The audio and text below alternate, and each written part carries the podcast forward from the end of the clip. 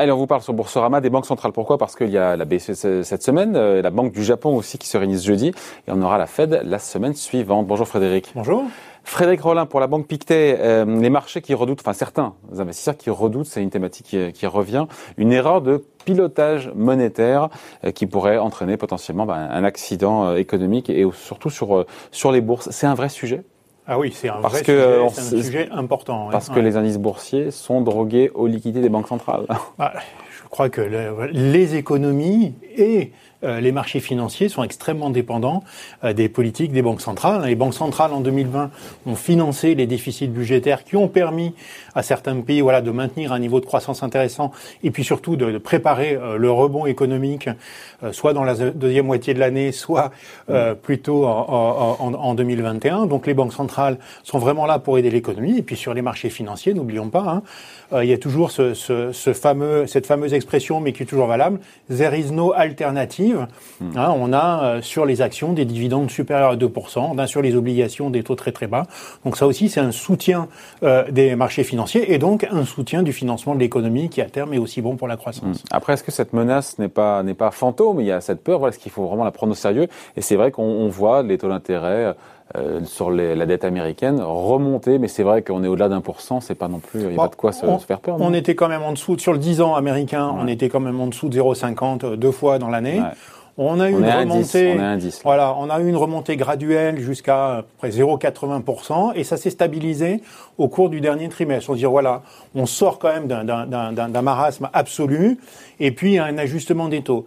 Et à ce moment-là, effectivement, on reste sur ces niveaux-là. Et puis plus récemment, il y a quelques officiels, euh, membres de la Fed, euh, de la Fed hein, euh, des membres votants notamment aussi, qui nous disent on va qui nous parlent d'un mot qu'on vous a expliqué qu'on appelle le tapering. Tapering. C'est quoi le tapering? Tapering, ça veut dire qu'on va un peu moins euh, faire quelque chose. Et en, en la Fed va injecter des liquidités, mais, un, petit peu moins. Un, petit, peu, moins. Donc ça, c'est assez important hein, parce que le, le, les niveaux. c'est leur point de vue. C'est leur point de vue. Alors, il y, en, il y en, a plusieurs qui l'ont dit. Il y a eu quand même au moins quatre officiels de la Fed qui en ont parlé entre fin décembre et euh, début janvier. Hein, euh, vous avez euh, Evans, vous avez euh, Bostic notamment, qui dit, bah là, on pourrait commencer à acheter un petit peu moins dans le courant de l'année 2021, si jamais, eh bien, l'économie américaine croit comme, comme on l'espère.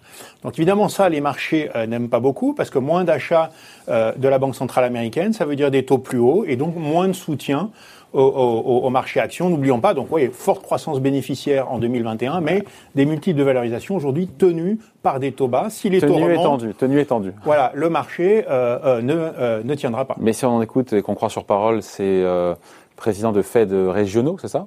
Oui. D'antenne régionale de la Fed, et il faut sortir des actions, il faut avoir peur? Alors, non. il n'a pas corrigé le tir après pour le coup de Jérôme Powell. Oui, parce que Jérôme Powell dit voilà, effectivement, un jour ou l'autre, on va, on va faire voilà, du tapering, mais il, dit tout simplement c'est pas le moment d'en parler. Voilà, c'est trop tôt pour en parler. Oui, on le fera peut-être, mais c'est trop tôt pour en parler. D'autres sont intervenus aussi euh, en, voilà, en remettant un petit peu de, de, de beau moqueur des investisseurs. Et on voit d'ailleurs que le 10 euh, ans américain a cessé de remonter. Il s'est momentanément, en tout cas pour l'instant, stabilisé. Alors c'est vrai que les niveaux sont encore assez bas, mais finalement le passage au-dessus d'un pour cent euh, a eu quand même un effet sur le marché. On a vu le marché, euh, notamment des actions américaines, cesser de progresser. On était parti, voilà, on avait un beau début d'année. Je pense que c'est euh, ces, ces, déclarations et la remontée des taux 10 ans américains, c'est probablement la raison pour laquelle on a eu des hésitations ces, ces, derniers jours sur, sur, sur les marchés actions mondiaux. Sauf que la Fed ne pourra pas indéfiniment maintenir ses taux à un niveau aussi bas elle regardera l'inflation, on sait qu'elle sera assez tolérante sur le niveau d'inflation. 2%, ça pourra même tangenter ou le dépasser pendant un certain temps, euh, c'est ce qu'elle a dit. Après, l'heure de vérité euh, arrivera un jour, hein, et certains disent que ce sera quand l'immunité collective sera atteinte pour le coup aux États-Unis avec possiblement un rebond économique spectaculaire. Et là, on dit que la Fed ne restera pas les bras ballants. Alors, euh, regardons 2008. Hein, euh, je dirais que là, voilà, les États-Unis étaient sortis de la crise à peu près en 2010. Il avait mm. fallu encore plusieurs années pour commencer euh, ce fameux tapering. Ouais, donc, c'est pas le sujet. Voilà, c'est pas encore le sujet aujourd'hui, mais ça va arriver. Mais attention, ce qu'on voit aujourd'hui, c'est que la, euh, la crise a été de beaucoup plus courte durée, la remontée beaucoup plus rapide. Ah. Et donc, voilà, le, le temps auquel on va se poser la question est probablement un petit peu plus tôt tôt que dans plusieurs années. la question qui va se poser évidemment, donc forte croissance économique, énormément de chèques qui sont faits, donc le nouveau plan Biden avec des ménages qui ont déjà ont une forte épargne et en plus vont recevoir des chèques. Donc attention, peut-être reprise très très forte de la consommation, peut-être reprise de l'inflation. Alors nous, on n'y croit pas trop aujourd'hui, mais ça va devenir un sujet. Il y a euh, probablement, je dirais, on va en reparler, c'est trop tôt pour en parler, mais une fois qu'on aura un acquis de croissance important, je dirais à la rentrée euh, septembre 2021, je pense que ça peut redevenir euh, euh, un sujet d'actualité. Un sujet, un, sujet d'actualité, peut-être plutôt. Puis, euh, et puis aussi, deuxième chose qu'on va tester, c'est voilà, la, la, Fed nous a dit pendant la crise, écoutez, on a un objectif moyen d'inflation.